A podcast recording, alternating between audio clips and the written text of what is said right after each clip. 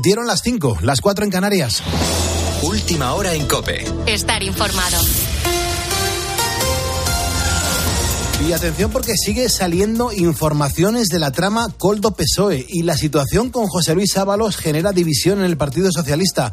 Juan Andrés Ruber, muy buenos días. Hola Pulpo, ¿qué tal? Muy buenos días. Saludos a todos los ponedores de calles. El exministro de Transportes continúa minando la moral socialista mientras que en la cúpula del partido discrepan de la gira de entrevistas que está protagonizando Ábalos. Un Ábalos, por cierto, que se ha ausentado del Congreso de los Diputados este miércoles retrasando su estreno en el Grupo Mixto, su nuevo lugar en el hemiciclo. El Partido Popular aprovecha este momento de debilidad del PSOE y anuncia un bombardeo de iniciativas parlamentarias, todo ello para obligar a Sánchez a aclarar si el Gobierno y el PSOE están implicados en el caso Coldo. Ayer mismo lo mostraron en el Congreso. Detalles, Ricardo Rodríguez. Pedro Sánchez quería llegar a la sesión de control con José Luis Ábalos fuera del Congreso. No lo ha logrado porque el exministro se ha pasado al grupo mixto, pero lo usó, aunque sin mencionarlo, para presumir de discurso de mano dura contra la corrupción. Colaborando con la justicia, transparencia y rendición de cuentas, la asunción de responsabilidades políticas más allá de las responsabilidades judiciales. El PP, con Alberto Núñez Fijó al frente, centró ya toda la responsabilidad del escándalo en Sánchez. Usted lo sabía, le espetó el líder popular que relacionó la salida de Ábalos del gobierno con el caso. Señor Sánchez, sin rodeos. Usted lo sabía y lo tapó. Al menos desde hacía más de tres años. La caída en desgracia del señor Ábalos no le protege, señor Sánchez, le desnuda. Quien eludió hacer acto de presencia en el Congreso fue Ábalos, pero no estuvo ni mucho menos desaparecido. Dedicó el miércoles a defenderse en los medios de comunicación hasta cinco entrevistas para justificar por qué se aferra al escaño. En el plano judicial, el juez Ismael Serrano, Ismael Moreno, perdón, ha tomado declaración a uno de los empresarios implicados, a Juan Carlos Cueto, que ha negado que se lucrara con comisiones por la venta de material sanitario. El otro cabecilla de este entramado es el presidente del Zamora, Víctor Aldama, del que el juez asegura que tenía pase especial, estos son palabras textuales, en el Ministerio de Transportes. Así lo dice en un auto al que ha tenido acceso COPE. Detalles, Patricia Rossetti. Lo demuestran los pinchazos telefónicos. Víctor Aldama, presidente del Zamora y contacto de Coldo García, tenía un pase especial en el Ministerio de Ábalos. Lo señala el juez Ismael Moreno en el auto en el que acuerda la libertad del empresario Juan Carlos Cueto con medidas cautelares. En la resolución se examinan llamadas y correos electrónicos y destaca la influencia de Aldama en los contratos investigados. Habría influido para que fueran adjudicados a soluciones de gestión, teniendo conocimiento previo de que el Ministerio necesitaba el material. Y señala al secretario general de Puertos del Estado, Álvaro Sánchez Manzanares, como el interlocutor en la adjudicación del contrato con Puertos del Estado. El escrito constata la relación directa entre Aldama y Coldo García. En un correo electrónico, Aldama dice al investigado Rotaeche que tiene que tocar el precio a la baja, que él lo habla con el Ministerio. Y envía copia al mail oficial de Coldo y también a Cueto. Se cumple una semana del trágico incendio de Valencia que ha conmocionado a toda España. Un pavoroso fuego en un edificio de dos bloques, te recuerdo, en el barrio de Campanar, que se saldó con 10 muertos, 15 heridos y dejó a unas 400 personas sin casa. Los desalojados, los que lo han perdido todo, ahora inician una nueva vida en viviendas facilitadas por el ayuntamiento en el barrio de Zafranar. Vamos a estar allí desde primera hora de la mañana con Carlos Herrera en Herrera en Cope para saber cómo despierta ese barrio valenciano golpeado por la tragedia hace tan solo siete días. Con la fuerza de ABC. Cope, estar informado. En cuanto a la previsión del tiempo, Anaquiles, buenos días. Buenos días. Continúa el viento este jueves y además un nuevo frente nuboso dejará lluvias en el centro y norte peninsular. Sí, menos mal que esas lluvias serán más débiles que las de estos días pasados. Lluvias que han provocado inundaciones y ríos desbordados en varios puntos del País Vasco y Navarra. Uno de los más afectados está siendo el río Ebro, que ha multiplicado su caudal por cuatro en tan solo dos días. Por eso Aragón va a tener hoy activada la fase de alerta por los posibles efectos de su crecida. Además, en el norte peninsular lloverá en zonas del interior, mientras que no se prevé agua ni en el suroeste ni en el área mediterránea, puntos en los que solo tendrán cielos con alguna nube que otra. Por lo demás, este jueves tendremos rachas fuertes de viento en Galicia, Cantábrico, costa mediterránea, Baleares y Canarias. Y si nos fijamos en las temperaturas, las mínimas se mantienen sin grandes cambios, mientras que las máximas subirán en toda España, menos en el noroeste, ascendiendo en este resto de España hasta 6 grados en puntos de Gerona, Teruel o Mallorca. Y si ya te contamos contábamos que en Canarias van a seguir un día más con rachas fuertes de viento, hoy la nubosidad va a aumentar en el norte del archipiélago, lo que podría dejar eh, alguna que otra lluvizna puntual. Temperaturas, por lo demás, sin cambios. Gracias, Ana. Tienes más información en nuestra página web en cope.es. A partir de las 6, las 5 en Canarias vamos a actualizar estas y otras noticias. Será con Carlos Herrera. Antes nos queda una hora muy entretenida de radio poniendo las calles con Carlos Moreno, el pulpo. Cope, estar informado.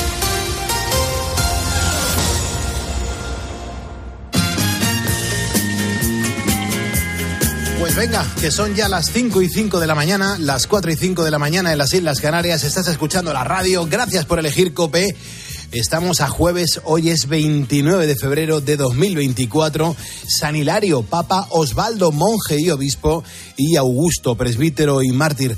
Pero claro, Beatriz Calderón, lo primero, muy buenos días y segundo, mm, hoy de qué estamos hablando en Facebook. Hay un montón de mensajes. Muy buenos días, Pulpo. Pues mira, hoy nuestro temazo se ha centrado en las enfermedades raras y hemos hablado pues del dinero que necesitan estos trastornos para su investigación. Por eso les hemos preguntado a los ponedores sobre si creen que el gobierno gobierno administra bien los presupuestos en este sentido y qué partidas eh, reducirían ellos, si tuvieran bueno, pues la posibilidad de hacerlo, para destinarlas eh, al mundo científico, para destinarlas a, a I D, a investigación sobre todo. Genial. Bueno, vamos a seguir leyendo los mensajes y también escuchando las notas de voz que en torno a esas enfermedades raras nos estáis dejando en el 662-942-605. Carlos Herrera comienza a las 6 de la mañana. A menos 10 le doy la del pulpo, pero hasta entonces vea de qué más vamos a hablar. Hoy nos visita César Pérez Gellida, es el escritor del momento, porque aparte de haber ganado uno de los premios más, más prestigiosos de la literatura, como es el Premio Nadal, sus primeras novelas se han llevado a la pantalla y la serie Memento Mori ha sido de las más vistas en lo que llevamos de temporada. Pero también vamos a tener un nuevo episodio del grupo Risa.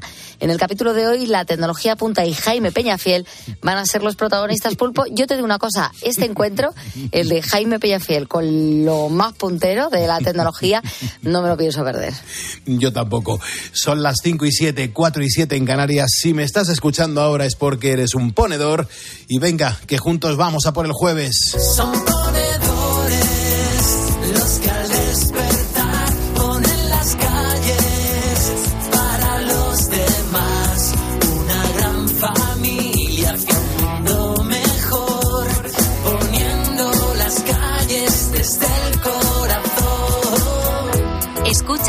Poniendo las calles. Con Carlos Moreno, El Pulpo. Cope, estar informado. ¿Qué mensajes nos está dejando la audiencia en Facebook, Bea? Bueno, Pedro, que dice que cree que la Administración no tiene el presupuesto adecuado para la investigación en enfermedades raras y que es una pena. También Carmina, que no se invierte bien. El dinero del Gobierno es como el agua de lluvia, se canaliza mal, pulpo. Genial. Vamos a escuchar una canción que nos emociona a todos. Te extraño más que nunca y no sé qué hacer.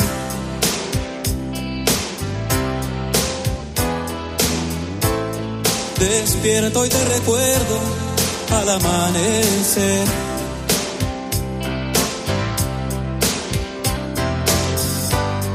Te espera otro día por vivir sin ti.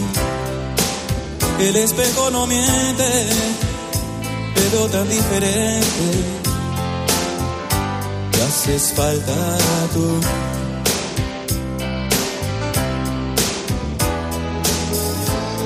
La gente pasa y pasa siempre tan igual.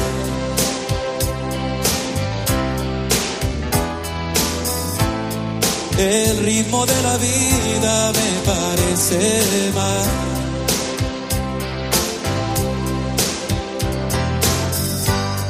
Era tan diferente cuando estabas tú.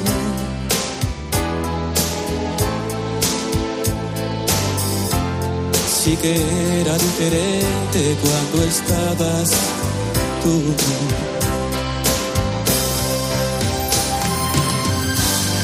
No hay nada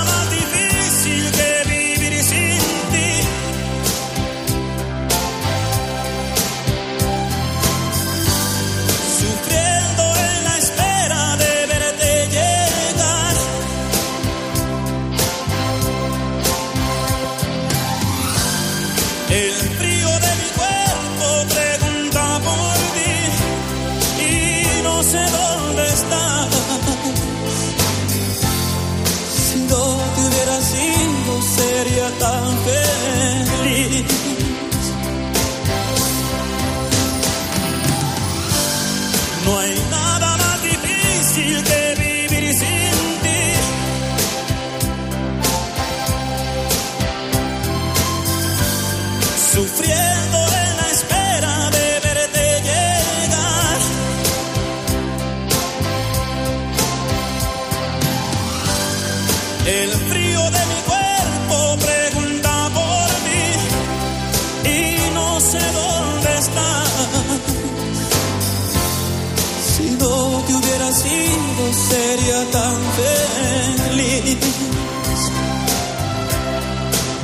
De, esas eh, enfermedades raras, desde la una y media estamos aquí conociendo unas historias impresionantes de nuestra propia audiencia, de nuestros propios ponedores.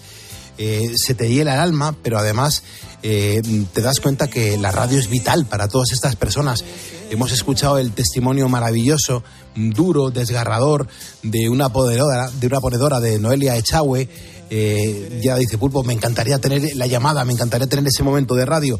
Este programa queda subido a, a cope.es, te metes en programas, en los podcasts y ahí te lo puedes descargar y lo tienes siempre a mano para escucharlo en cualquier momento. Noelia, se te olvida decir que era el cumpleaños de tu mamá mañana. Bueno, pues desde aquí yo ya le felicito de parte tuya, Noelia, y seguro que mamá va a recibir muchísimo cariño en el día de, mañana, en día de su cumpleaños, a través de la radio y sobre todo a través de tu amor. Tu amor es sincero y eso es lo más importante. Así que, Noelia, cuenta con nosotros para echarte un cable en todo lo que esté en nuestra mano.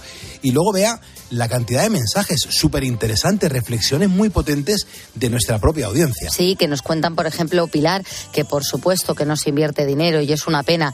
Dice que ella recortaría de algún ministerio, como por ejemplo eh, Igualdad. Dice, seguro que tendríamos más progresos. Dice, conozco una enfermedad rara, es síndrome de Landau-Kleffner.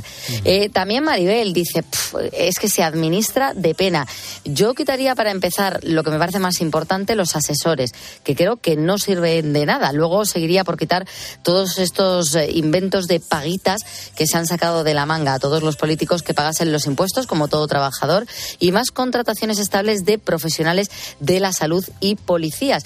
Dice, en el sector de la salud es una vergüenza que se esté contratando a la gente eh, pues eh, con contratos basura. Y es que es verdad, con eso tenemos un problema. También Alicia dice, no se administran bien si se quitaran todos la mitad del sueldo de lo que cobran, sobre todo ministros, alcaldes. Dice, bueno, dice, son tantos los políticos que chupan del bote. Dice que seguro que llegaría para pagar más en I más D. Si tuviera dinero, claro que lo invertiría en esta causa, Pulpo. Luego está la reflexión de Luis Manuel Madiedo Ontañón. Es un ponedor al que yo admiro un montón de las reflexiones que hace. O sea, Luis Manuel es un tío súper interesante. Y dice, Pulpo, yo creo que en estos temas debería entrar también la iniciativa privada. Las grandes empresas multinacionales españolas y las no tan grandes. Dice, es que, ver, la responsabilidad social corporativa también es importante destinar fondos, crear fundaciones y hay muchas fórmulas. Eh, Papá Estado no lo puede hacer todo. Por lo demás, sobran políticos, es obvio, y también quizá las 17 autonomías que cuestan demasiado.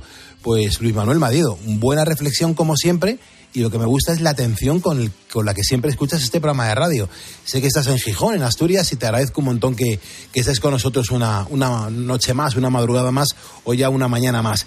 Son las 5 y 13 de la mañana, hora menos en las Islas Canarias, y vamos a lo que vamos, porque es verdad que nos gusta sentir, eh, bueno, pues que, que- que hay que dormir, que tenemos que descansar, que tenemos que ponernos las pilas y que nuestra cabeza tiene que estar despejada. Yo no sé si a vosotros os pasa, pero a mí desde luego, cuando me duele algo, parece que no pasan las horas en el reloj. El dolor de cabeza, el dolor muscular o el articular. Pues bien, tenemos el remedio contra todos ellos. Se llama Ibudol. Ibudol. Es el ibuprofeno que se bebe sin agua, que sabe bien y que se lleva a cualquier parte en formato stick pack. Y es que es tomar Ibudol y oye, ¿cómo te alivia? Así puedes continuar con lo que estás haciendo. Ya sabes, al dolor ni agua. Ibudol es un medicamento que no necesita receta y está recomendado en adultos y niños a partir de 12 años. Ibudol tenía que ser de Kern Pharma. Ah, y no te olvides de leer las instrucciones de este medicamento y consulta al farmacéutico.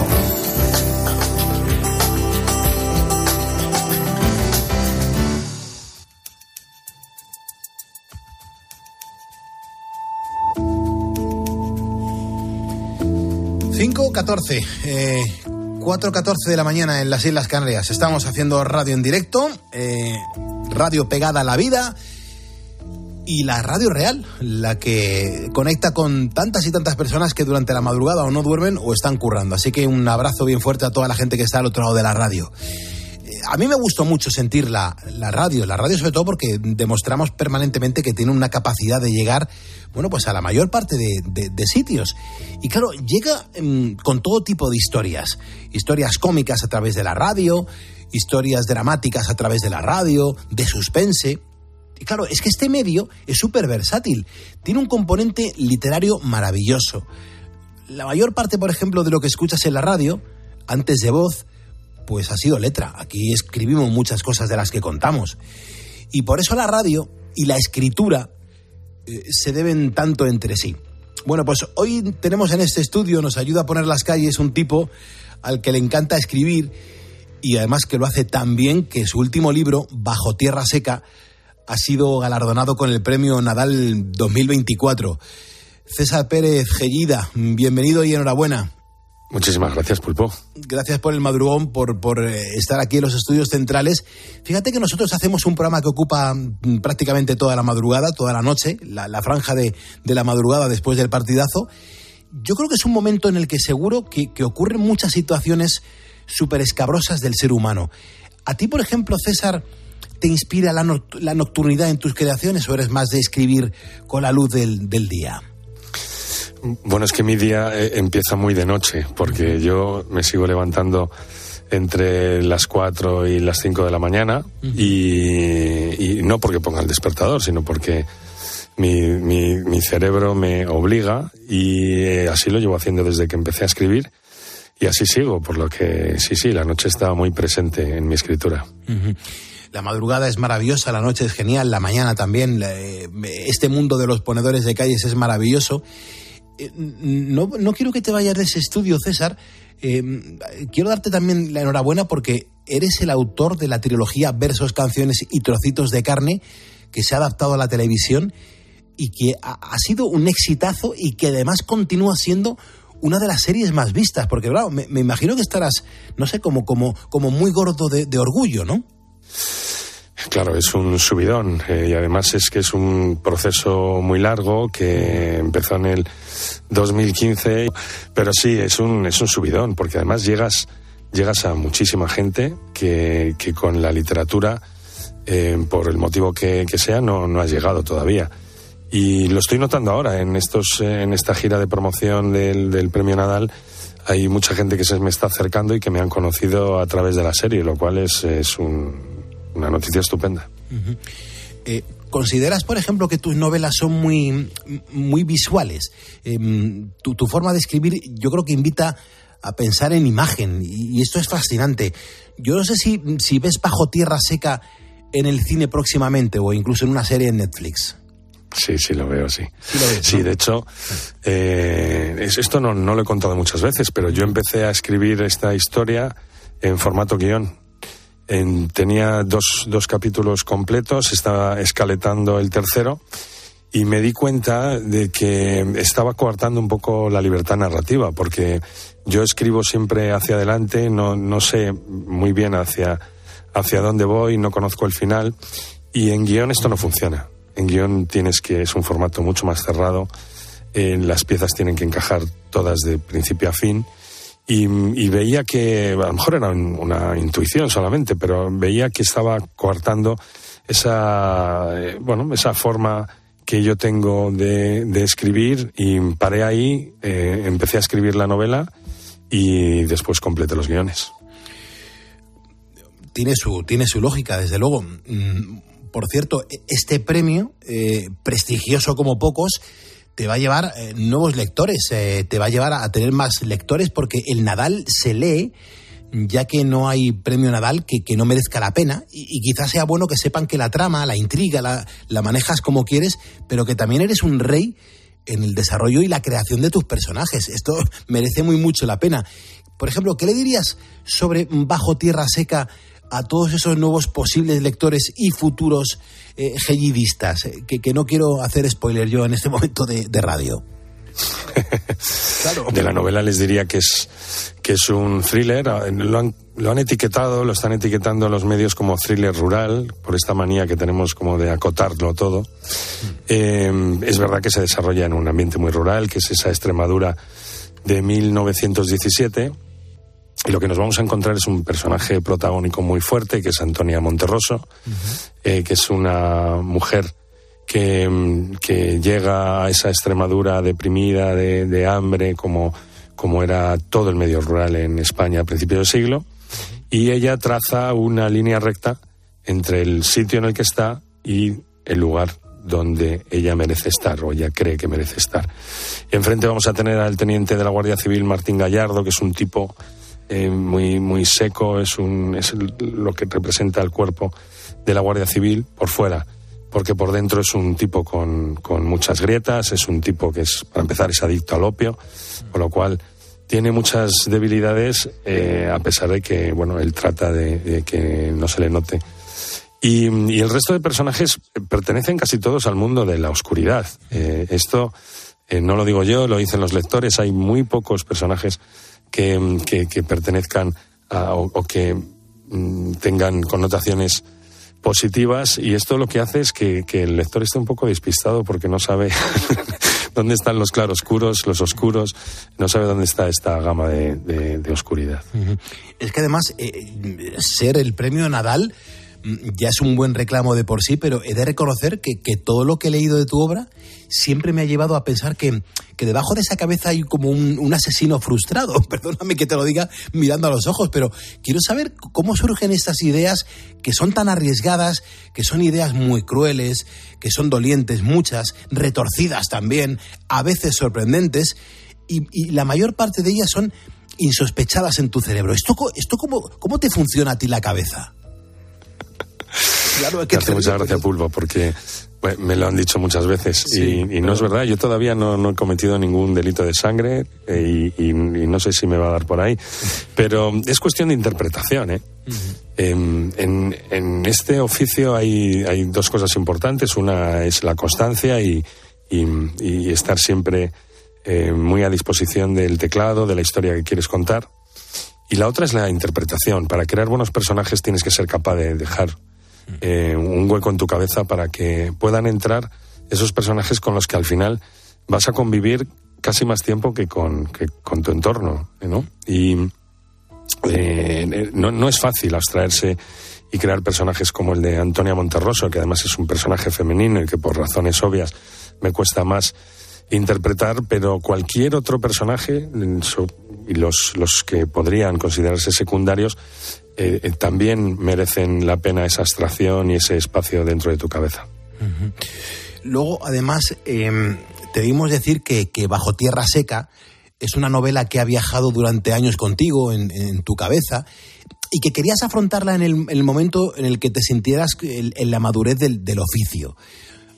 Está claro que lo has conseguido. Mm, sé que suena a topicazo, yo no sé si sigues de subidón en la nube, te encuentras por, por todo lo que te está sucediendo, pero sí que me gustaría saber qué se siente al echar la vista atrás, verte en esos momentos en los que te pusiste a escribir porque tu cuerpo se levantaba a las 4 de la mañana como un ponedor más y, ver dónde te encuentras en este momento, aunque te sigas levantando a las 4 de la mañana y sigas siendo un ponedor de calles.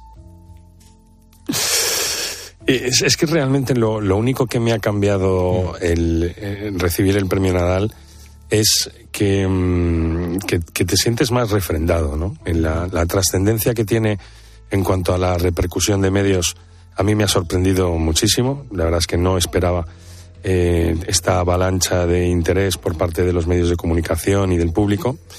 Pero, mm, pero a mí el, el, el premio me lo dieron el día 6 de enero, en la noche del 6 de enero. El 7 nos quedamos en Barcelona dando una vuelta y el día 8 yo estaba tecleando. Es decir, que tu cotidianidad no la, no la cambia. Ahora, cuando, cuando echas la vista atrás, eh, yo cuando empecé a escribir allá por el año 2012, eh, ni de coña estaba planteándome eh, poder ni siquiera ser finalista ¿no? del, del, Nadal. Lo que pasa es que la vida te lleva por caminos, y esto es lo, lo, realmente bonito que tiene la vida que, que tú no esperas y, aquí estamos con, con, esta gira de promoción y tan contento. Bueno, además que lo has conseguido y me atrevería además a, decir, César, que lo has bordado, porque es empezar a leer bajo tierra seca y no querer parar. No le falta de nada y, pese a lo que podamos creer mm, que está pasando, ahí llegan tus giros que, que, nos cambian la historia y la percepción. Porque claro, tú también sientes ese no querer parar a la hora de escribir. Es que no puedo. Eh, me, resulta muy complicado. Em, primero, no tener algo que contar y segundo, eh, no hacerlo.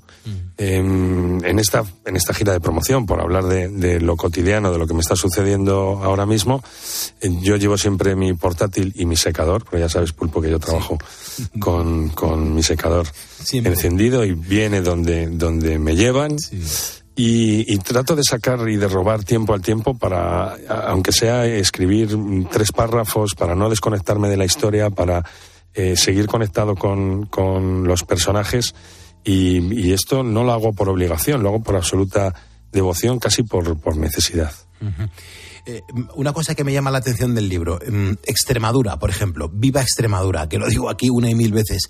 Extremadura, principios del siglo XX, eh, allá por 1917 latifundio, caciquismo, la imagen de una España en un momento bastante complicado. Em, ¿El entorno es, clave para marcar tus conductas? Para mí sí. Para mí sí. Yo estoy repitiendo mucho una frase que es em, en, ocasiones la hostilidad del medio nos vuelve hostiles y en este caso eh, la España de principios de siglo y, y, en concreto Extremadura, en un entorno tan rural donde el caciquismo es el eje vertebrador de lo político y social, condiciona mucho en las personas que allí vivían, porque la, tierra, que es sinónimo de riqueza, eh, está en manos de muy pocos eh, y esos pocos lo que hacen es aprovechar su situación para, para estrangular más si cabe a esos muchos que tienen que trabajar la tierra para comer. Y, y claro que esa hostilidad me interesaba mucho para explicar la conducta de todos esos personajes que ya digo que pertenecen más a, la zona de claroscuros y oscuros que a la zona de luz. Cómo mola. Em, César, ¿cómo es documentarse para, bueno, pues para una época pasada en la que era todo tan, tan diferente? ¿Dónde buscar los lugares, las costumbres de la gente, los detalles que tanto ayudan a meterse en la historia? Pues mira, has dado, has dado en la clave, porque para mí son los detalles, es lo, es lo importante para hacer viajar a los lectores a, a 100 años atrás Em, yo lo que a lo que no estaba dispuesto es a hacer una introducción que, que, que lastrara un poco la agilidad de la trama, ¿no? Esto es un thriller. El thriller del suspense tiene que estar sostenido desde las primeras páginas hasta el final y tiene que haber una sucesión de acontecimientos, por lo tanto el ritmo es importantísimo. Si eh, no tienes la habilidad para trabajar con esos detalles, lo que estás haciendo es hacer la trama más pesada, ¿no? Más difícil de masticar. Pero detalles de tipo mm, cuál era el alumbrado, cómo, cuál era la, qué, qué se cocinaba en, en, porque la cocina ha evolucionado en 100 años. Eh, a qué olía en esas, en, esas tascas, eh, cuánto costaba una cama en, en 1917, eh, cómo se arrancaba un automóvil que justo que estaban llegando en esa época y, los hispanos suiza eran los, los, modelos más vendidos. Quiero decir que, eh, al final son con esos detalles con lo que consigues que el lector se zambulla en esa, en esa época y te acompañe durante el desarrollo de los capítulos. Em, también me doy cuenta, César, que, que, en anteriores novelas pues has estado muy en contacto con las fuerzas y cuerpos de seguridad del Estado para, para entender cómo actúan y sobre todo cómo piensan ante casos tan laberínticos. Pero claro, eran historias que se desarrollaban en nuestra época, con Internet, las redes, etcétera. Pero claro, mm, yo no sé si te ha costado o no te ha costado definir a los guardias civiles que aparecen en Bajo Tierra Seca. Porque sin desvelar mucho, sí que me gustaría conocer, bueno, pues, pues algún dato sobre uno de ellos, por ejemplo, que, que es drogadicto. Y algo importante es que se mueven a caballo y llevan sable, César. Sí, sí. Y visten de azul. Que, quiere decir que el, arquetipo de la Guardia Civil eh, ha, cambiado mucho y, es verdad que en aquel momento, que es un cuerpo de reciente creación, eh, tenían muchísimo peso en el ámbito rural, pero muchísimo peso. Eran, eran la figura de la, de la autoridad. eh, pero en la relación entre ellos, entre los mandos y, toda la escala de la Guardia Civil eh, era muy importante, ¿no? Cómo se trataban y todo eso, eh, pues a veces lo encuentras en, en, los libros y otras veces lo que tienes que hacer es consultar con, con expertos, que es la vía que yo suelo utilizar en este caso. Pero sí, sí, sí me ha costado y, y en la primera, en, en, digamos, en el primer borrador encontré muchísimos, muchísimos errores eh, porque, porque no estaba eh, del todo documentado sobre esta faceta en concreto, ¿no? En, este caso sobre los cuarteles, acuartelamientos, etcétera, etcétera. Y, bueno, una persona de mi confianza me ayudó para pulir todo este aspecto. eh, son las cinco y media, las cuatro y media de la, de la mañana en las Islas Canarias. Al comienzo de la novela, César, parece que, ya tenemos al principal sospechoso apresado por la Guardia Civil, pero los que te conocemos sabemos que es un punto de partida que va a dar muchas vueltas. Eh, ¿Qué personaje te ha costado más pedirle paciencia para que la trama sea tan sorprendente? Porque claro, me imagino que, a estos personajes, hablando en tu cabeza mm, por tener protagonismo, tiene que, que ofrecer un montón de historias. Pues, pues sí que sucede eso. Fíjate que, que en, en, ocasiones cuando, como es yo trabajo siempre las novelas desde varios puntos de vista. Eh, es cierto que hay determinados personajes que reclaman mucho más tu atención. ¿no? Había en concreto uno de ellos, por responder a tu pregunta, que es eh, la figura del cacique, Ramón Acevedo, que me pedía muchísima más presencia. Lo que sucede es que eh, es, es, un personaje que para mí representa Em, otra adicción, porque esta es una novela también de, adicciones. Hemos hablado de la adicción física del teniente Gallardo al opio y eh, Acevedo tiene otra adicción que es la adicción al poder. Y, quería equilibrar muy bien eh, el peso.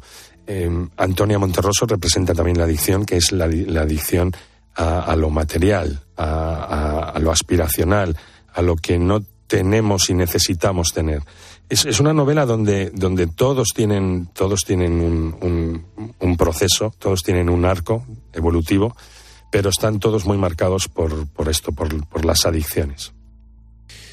Otra cosa que me llama la atención y sobre todo ya para ir acabando, que vamos muy mal de tiempo, mm, sacar la trama de Valladolid. Eh, ¿Cambia mucho el decorado? Mm, ¿Influye, por ejemplo, en tu forma de, de, conformar toda esta historia? Mucho, muchísimo, claro, porque Valladolid es el rincón del universo que mejor conozco, no necesito ningún tipo de, de documentación, eh, sobre todo si estamos hablando de novela contemporánea, pero en el momento en el que tienes que retroceder en el, en el tiempo, no es una incomodidad, pero sí es una dificultad. Eh, pero yo, yo he disfrutado mucho, eh, recreando esa Extremadura de 1917, em, el carácter de los, de los extremeños, esa fuerza de voluntad que tienen eh, por superar todas las dificultades con las que se han ido encontrando a lo largo de su historia. Y, es un viaje que yo creo que, que los lectores también van a disfrutar mucho. Pues no te voy a quitar más tiempo, César. Eh, es todo un honor que hayas venido aquí a este estudio a poner las calles con nosotros, a sacrificar eh, parte de tu madrugada, de tus momentos de escritura, de concentración, eh, para unirte pues a, esta comunidad de ponedores, que es lo que hace todas las madrugadas, unos trabajando, otros comenzando muy, muy pronto el día, pero que aquí desde la cadena COPE pues ponemos las calles y hoy pues tú eres uno de los protagonistas, ¿no? César Pérez Gellida, Premio Nadal 2024 por tu novela bajo tierra seca. Te doy las gracias por habernos ayudado a poner las calles en esta mañana.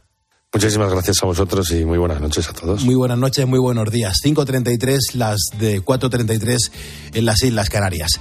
Acompañando a la gente que comienza la jornada en este momento, en el día en el que estamos además hablando de un montón de historias y solidarizándonos con un montón de personas con enfermedades raras.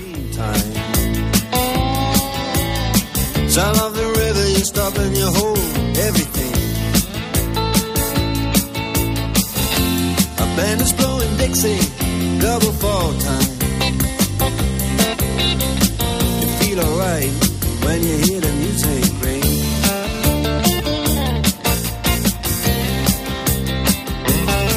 Well, now you step inside, but you don't see too many faces. Coming in out of the rain, they hear the jazz go down. competition another place.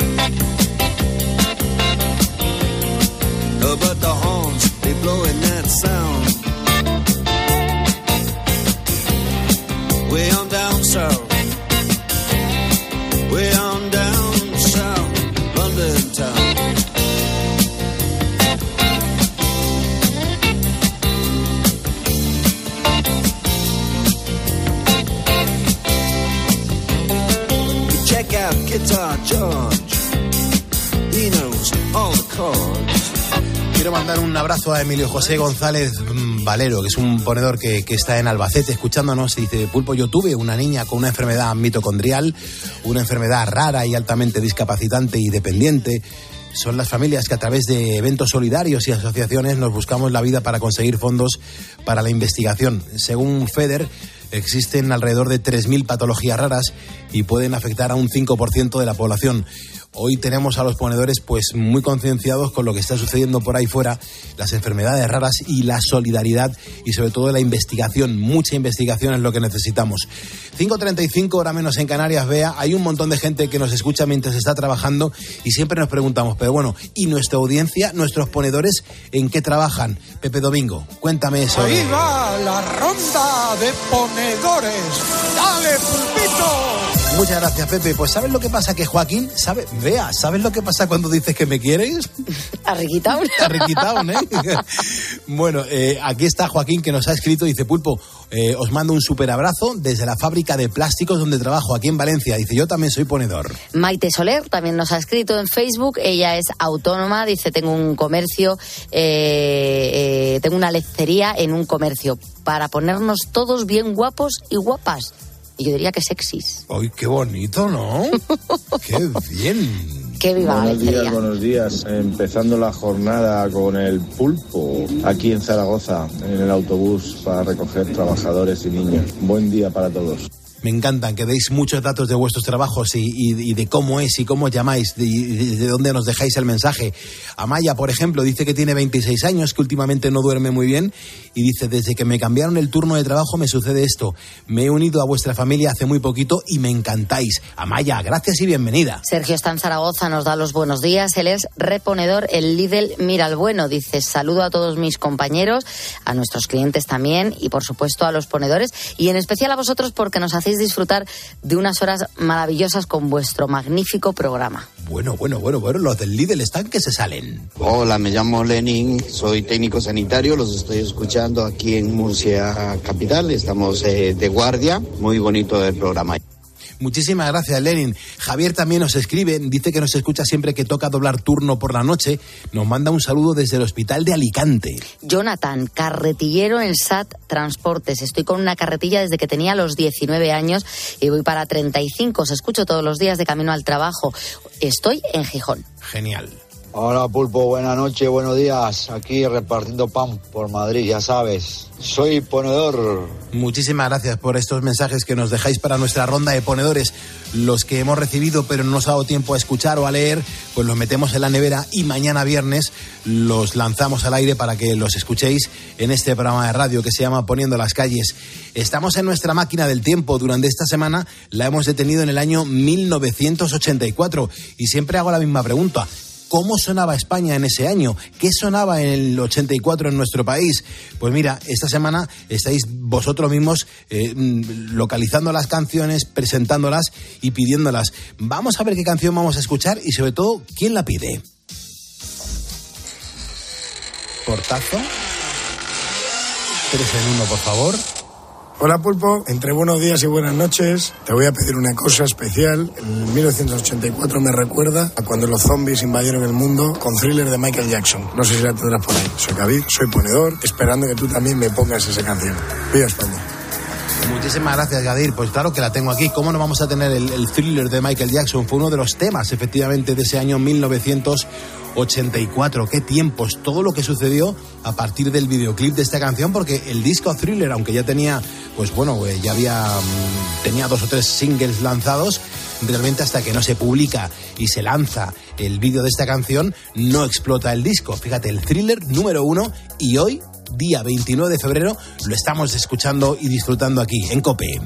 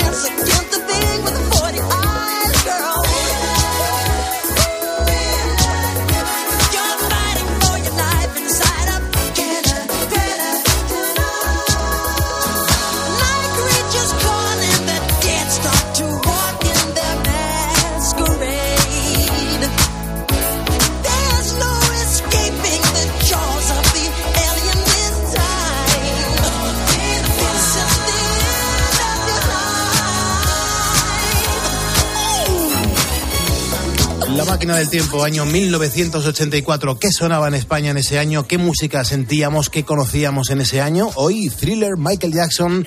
Hoy te lanzábamos a eso de la una y media de la mañana la siguiente pregunta en Facebook.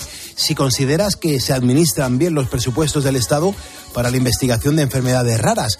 Te estamos también preguntando y tirando de la lengua, pues por ejemplo, ¿a qué le quitarías la asignación presupuestaria por considerar que no vale para nada? Claro, ahí la gente eh, se está volcando en torno hoy a defender las investigaciones médicas para que se salve un montón de personas. Y no dejamos de recibir mensajes, vea. No, María Luisa que cuenta que sobran cargos políticos y sus correspondientes asesores. También los sueldos vitalicios.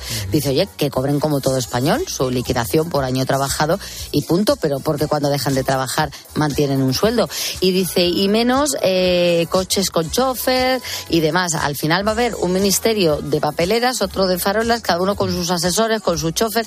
Creo que ya está bien de despilfarrar el dinero que hace falta en medicina e investigación. Y me he quedado tan a gusto, nos dice María Luisa, diciendo esto. También Teresa de Benito dice que cree que hay una dejadez total en la investigación. Los científicos es una pena, pero sabéis que se marchan a otros países donde están mucho mejor considerados que aquí en España, porque no prevalece el interés por la sanidad, por el bienestar, ni nada de nada. Los gobernantes tienen otros intereses que les beneficia a ellos. O Ana, creo que siempre se puede y se debe sacar más dinero para investigación y no solo hablamos de enfermedades raras, aunque estas con más motivo, de donde sea, sobre todo del gasto inútil que tenemos y mejorar la sanidad en general también, que creo que eso nos gustaría a todos. Enhorabuena por el programa que tanta compañía nos hace. Qué bien, muchísimas gracias. Yo quiero saludar y dar las gracias a ponedores que nos acaban de seguir en Facebook. Esto nos ayuda muchísimo, lo agradezco con el corazón. Miguel Gamarra García, lo acabo de hacer. Bienvenido, Miguel. También Javier López Luisma. Gracias, Javier, bienvenido. Marian Lao Hernández. Gracias, Marian, por estar con nosotros. Y Carlos Moreno Vinoteca. Muchas gracias, Carlos, por estar con nosotros poniendo las calles. 543, 443 en Canarias. Nosotros tenemos que reflexionar y preguntarnos por qué estamos despiertos a esta hora. A lo mejor es porque madruga mucho y porque tienes que hacer un montón de cosas, pero me pongo en la piel de la gente que, que, que no concilia el sueño de manera regular. Porque si no has dormido bien, tu día no va a empezar bien. Y por eso quiero compartir contigo lo que yo hago cada día para dormir 8, 9, 10 horas. Es que soy así. Es que antes de poner las calles, cuando el programa comienza a la una y media, yo ya vengo de dormir 3 o 4 horas. Es que ahora cuando finalice a las 6, 6 y cuarto, yo lo que hago es meterme en la cama y duermo hasta las 12, 1 de la, de la mañana. Con lo cual, entre unas y otras, pues me duermo 8, 9, 10 horas al día sin ningún tipo de problema pero eso me pasa ahora, antes no, antes de, de, no conocer estos productos naturales que estoy tomando y que te recomiendo, pues no, no me sucedía. Esto es ahora día, ahora noche. Es el kit de los ponedores. A mí me ha cambiado la vida. Son productos naturales de un laboratorio español que hacen que tenga energía cuando me levanto a eso de la una de la mañana, de, de, la, de la tarde, mejor dicho, a las 13 horas. Y si no, cuando me meto en la cama con ahora noche, mmm, concilio el sueño. Me meto en la cama y me pongo a dormir y luego tengo buena voz y estoy descansado, estoy relajado, tengo la cabeza que me funciona. Antes estaba empanado o más empanado todavía. Con lo cual, esto a mí me funciona, ¿por qué no te iba a funcionar a ti? Conócelo, eh, encárgalo, te lo van a mandar a casa, te van a mandar dos regalos por ser un ponedor de calles y encima vas a conciliarte con el sueño y vas a descansar una barbaridad. Es el kit de los ponedores, ahora día, ahora noche. Lo puedes pedir en ahoralife.com, ahoralife.com y si no lo puedes apuntar o no te quedas con ello, no te preocupes. En una farmacia lo pides, te lo encargan y te lo van a llevar. Y si quieres, metes en Google lo que toma el pulpo para dormir y automáticamente te lleva a la página web para que hagas tu encargo y empieces a descansar como te mereces. ¿Y tú qué piensas? Escríbenos en Twitter, en arroba cope y en facebook.com barra cope. Al caer la tarde, Expósito. El centro de la ciudad ha estado colapsada por agricultores y ganaderos que se han concentrado para protestar por las condiciones de vida. Nos hemos encontrado con Miguel. Estamos produciendo un producto muy bueno aquí en España y nos entra de fuera sin ningún etiquetado. Lleva muchos años dedicándose al cultivo del cereal, del girasol, en un pueblecito de Burgos. Ha llegado con su tractor en un trayecto de día y medio. Pues que no sé si podremos pasar otra campaña más. De lunes a viernes, de 7 de la tarde a 11 y media de la noche, en COPE encendemos la linterna con Ángel Expósito. ¿Sabes qué es el branded content? ¿O cómo será el mundo cookieless? Si tienes preguntas sobre comunicación publicitaria, visita comunicatalks.com, un espacio de la Asociación de Agencias de Medios creado para resolverlas. Porque saber comunicar es una parte muy importante de tu empresa y también de la nuestra. Agencias de Medios, para que la comunicación funcione.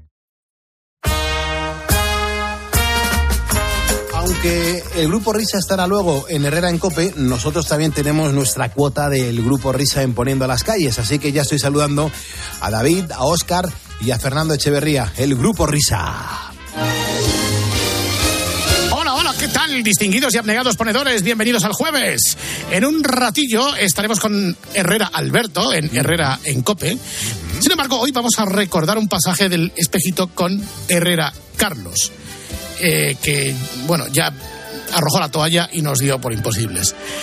Con esto de la semana de los móviles, de las cacharras y de la tecnología punta, sería preciso, insisto, acordarnos de aquella mañana en la que nuestro Jaime Peñafiel descubrió a Alexa o tal vez a Alexia. Veámoslo.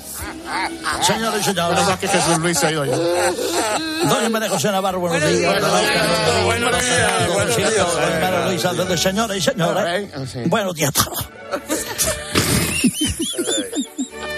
Bueno, a pesar de mi edad, señoras y señores, yo también he vivido mi primera experiencia. ¿Sí? Cuenta, cuenta. No, momento, guarro, no. Yo he vivido mi primera experiencia con un asistente de voz. ¿De voz? ¿Un asistente? De voz. No voz de Santiago Bascar, no. Asistente de voz. De voz. Que es para hablarle a un cacharro. Que, Sí. que luego te, te habla. ¿Cómo se llama? Estoy, querido Carlos, amigos oyentes, señores y señores, buenos días. Estoy un poco indeciso por el resultado, porque no lo entiendo muy bien. Sí. Yo también, como digo, he tenido mi primera experiencia con un altavoz. Un altavoz Inteligente. Traducimos. altavoz inteligente. Muy interesante. Un asistente de voz que tiene todo el mundo. Por ejemplo, iPhone tiene al. ¿Sí? El, el, el- el masón tiene Echo. Y el mamazón, que es el que tengo yo, yo tengo Alexia. Alexia. Anda, Alexia. Alexia.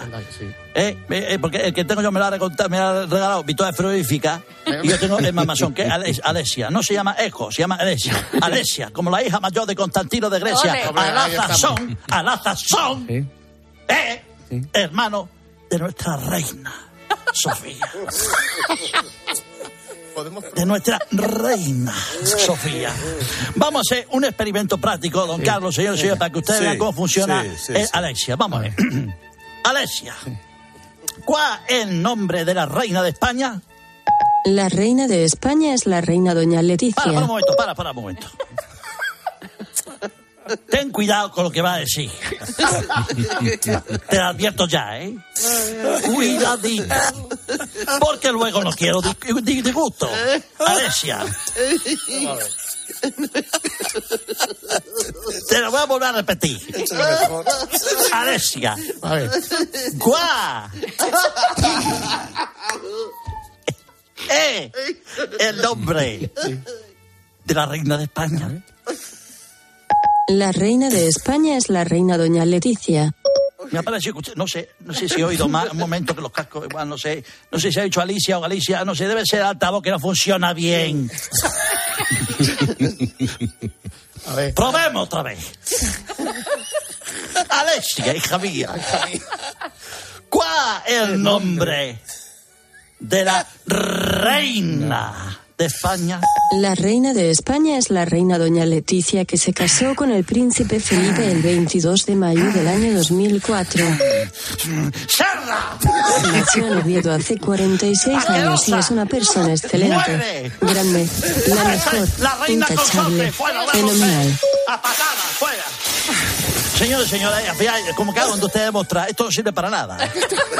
Para nada. Dicho lo cual, señores y señores, amigo oyente, encantado de saludarle a los Jaime Pero, pero Jaime, ¿Qué? no hay nadie, no hay nadie Sí, secuestrado hay, hay mucha gente secuestrada. Que está, por ejemplo, la, La reina de España es la reina doña Leticia. ¡Imbécil! ¡Asquerosa! se rompe! ¡Máquina cerda! Nació en Oviedo hace 46 96 años. La reina de España es la reina doña Leticia. ¡Perra! ¡Mujeriega! ¡Borracha! ¡Borracha! ¡Golfa! Bueno, pues hasta aquí las prestaciones de Alexia para Jaime Peñafiel. Y insisto, luego nos vemos con la descendencia de Carlos Cage, la larva. Alberto Herrera, 12 y media, 11 y media en Canarias. ¡Hasta luego, ponedores! Muchas gracias, Grupo Risa. Luego os escuchamos con Alberto Herrera en Herrera en Cope. Vamos a dar la del pulpo a Carlos Herrera. Él comienza a las 6, son y 52. Hoy vamos mal de tiempo, Herrera. ¿Cómo estamos? Buenos días. Bien, bien, bien. Carlos Herrera Leo aquí, nuevo académico de honor de la Academia Médico-Quirúrgica Española. ¿Cómo fue el evento? Muy bien, muy agradable, muy, muy conmovedor, diría yo. Qué maravilla. Y, y, y bueno, fíjate, con, con estos años, eh, tantos años después, ¿eh? Eh, asistir a un acto médico como ese, además. Maravilloso, maravilloso, maravilloso, Herrera. Muy honrado. A- Ayer, ayer además, el, el Día de Andalucía, hay muchísimas canciones que vienen del sur que, que a lo mejor no han sido concebidas para, para tener sonido del sur. Sin embargo, de repente le metes el sonido del sur y son completamente diferentes. ¿Qué te parece este Viru, sonido? viru, viru, viru, vamos. Mi amiga Consuelo. Sí, ¿verdad? Sí, señor. Sí, mi amiga Consuelo es una magnífica doctora, por cierto. Oh. Sí, sí, sí. Una, y una artista extraordinaria. Yo la quiero mucho, Consuelo.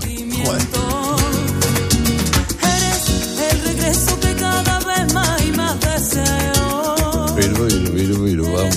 La respuesta que Suena la, la guitarra, la- las palmitas, dan, dan vida, ¿verdad? Estos, estos sí. sonidos dan vida. Lo que tanto quise tener y que en ti yo encuentro. Eso y más. Y esas cosas que compartimos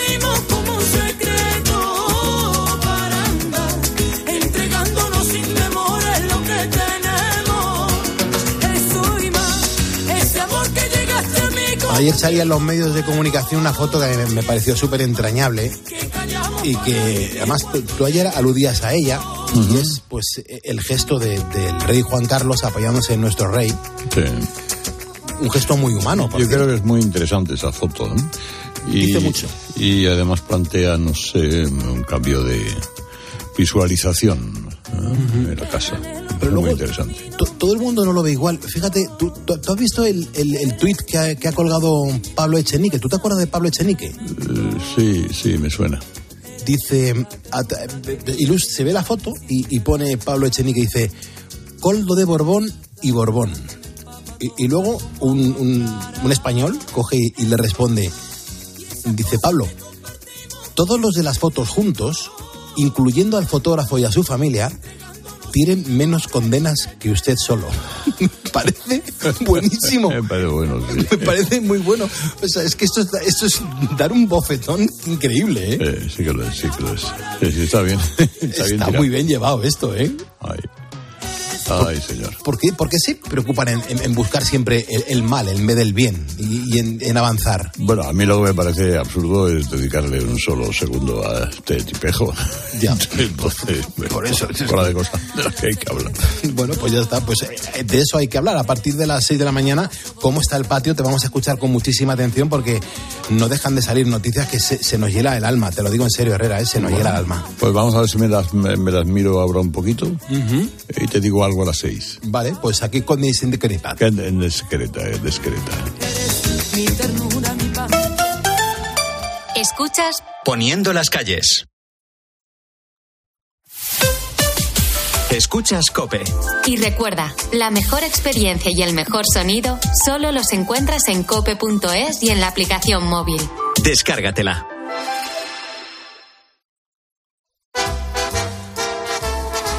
You are the one for me, for me, for me, formidable. Hoy con Endesa tienes una oferta formidable. Elige formidable energía con luz, gas y mantenimiento de gas y ahorra 620 euros en dos años. Disfruta de este ahorro directamente en tus facturas, porque todo Endesa es formidable.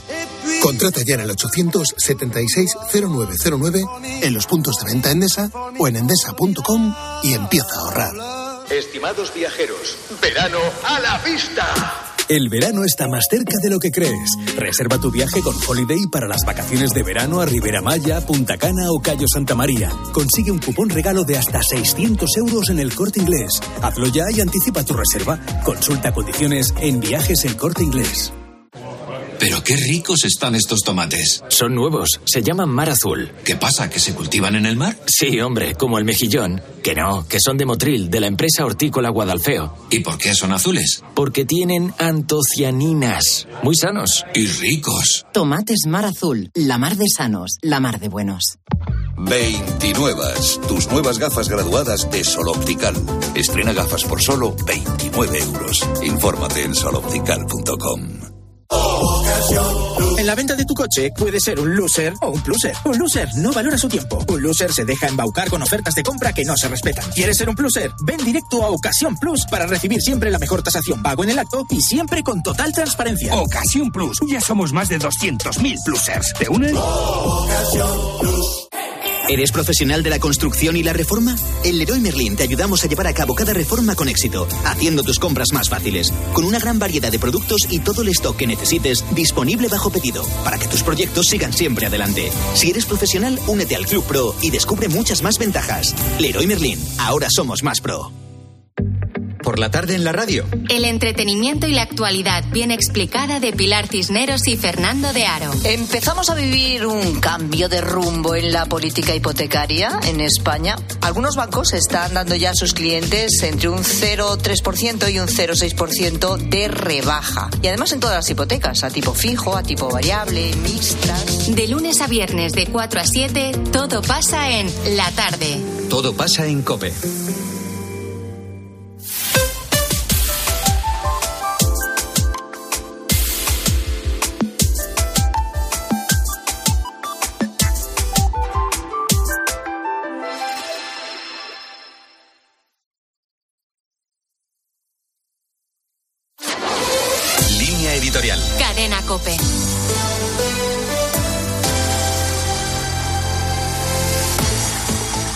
El gobierno ha dado el visto bueno a la ley de familias que había diseñado Yone Belarra en el anterior ejecutivo. Sin apenas retoques, el ministro de Derechos Sociales, Pablo Bustinduy, la ha presentado como un hito más dentro de las políticas sociales del gobierno.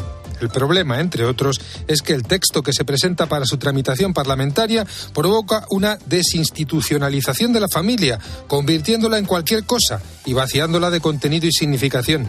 Esto conlleva, entre otras cosas, la desaparición desde el punto de vista jurídico de la figura de familias numerosas. De hecho, en el texto desaparecen el nombre y el título de familia numerosa, creando el vaporoso concepto de familias con mayores necesidades de apoyo a la crianza se da la paradoja de que una ley hecha, al menos en apariencia, para integrar a las diversas formas sociales de familia, tiene como primera consecuencia hacer desaparecer uno de los tipos más comunes y asentados, con todas sus implicaciones